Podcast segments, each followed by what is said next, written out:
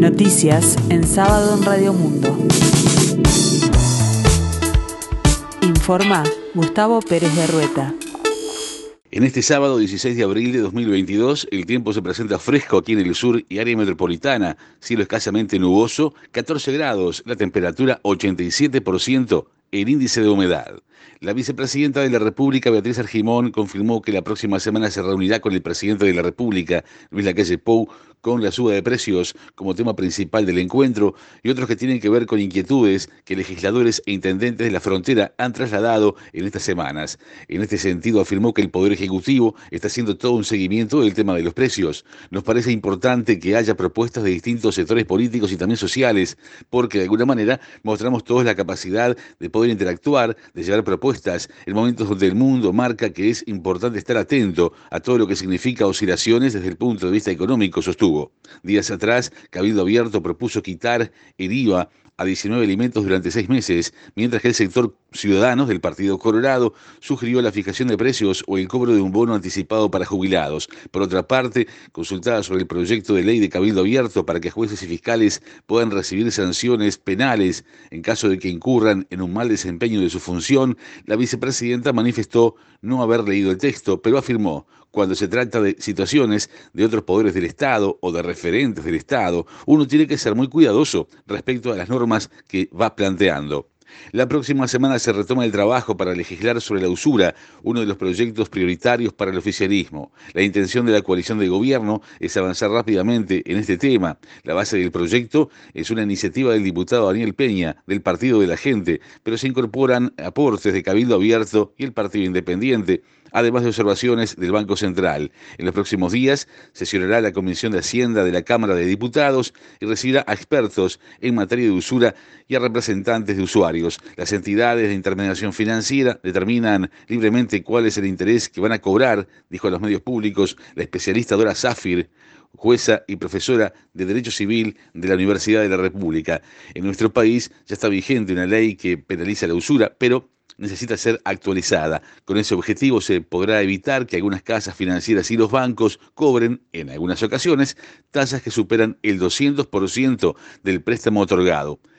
AFUTU realizará un paro parcial de actividades el próximo martes en la Escuela Técnica del Cerro. El gremio denuncia que funcionarios policiales ingresaron al centro educativo para sacar de allí a un estudiante menor de edad que había sido denunciado por un presunto hecho delictivo.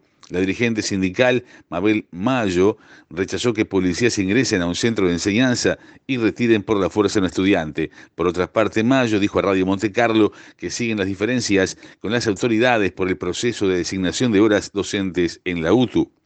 La violencia contra niños, niñas y adolescentes es una de las peores formas de vulneración de derechos. Es un problema que atraviesa a todas las franjas sociales, culturales y económicas. Recuerda al Días Infantiles en el mes de lucha contra el maltrato infantil y adolescente. La directora interina de Aldeas Infantiles SOS Uruguay, Verónica Burstin, afirmó que este flagelo nos compromete como sociedad y agregó que el Estado y las comunidades somos responsables de garantizar sus derechos. Burstin dijo también que la violencia contra niñas, niños y adolescentes tuvo una incidencia en todos los sectores sociales en época de pandemia, en especial con relación a las poblaciones más vulnerables. Este fin de semana prosigue la novena fecha del torneo de apertura con un total de tres partidos el sábado y también tres el domingo. Este sábado se medirán Liverpool Montevideo City Torque a las 13.30 horas, Albion Cerro Largo a las 16 y Cerrito Peñarol a las 19 horas. El domingo se complementa la actividad con Deportivo Maldonado, Plaza Colonia a las 15 horas, Nacional River Plate a las 18 y Rentistas Wanderers a las 20.30. En la víspera, Defensor Sporting derrotó a Fénix 2 a 1 y Boston River Danubio empataron 0 a 0. En la escena internacional, Rusia anunció que destruyó una fábrica de armas a las afueras de Kiev e informó que la ofensiva contra la capital ucraniana se intensificará en respuesta a ataques terroristas y sabotajes perpetrados en territorio ruso. El número y la magnitud de los ataques con misiles en lugares de Kiev aumentarán en respuesta a todos los ataques de tipo terrorista y a los sabotajes perpetrados en territorio ruso por el régimen nacionalista de Kiev, anunció el portavoz del Ministerio de Defensa, Igor Konachenkov. El funcionario detalló que durante las últimas horas destruyeron una fábrica de misiles tierra-aire a 30 kilómetros de la capital ucraniana, consignó la agencia de noticias AFP.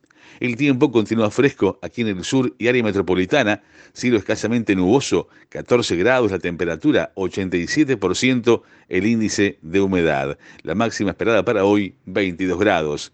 Más noticias en sábado en 60 minutos.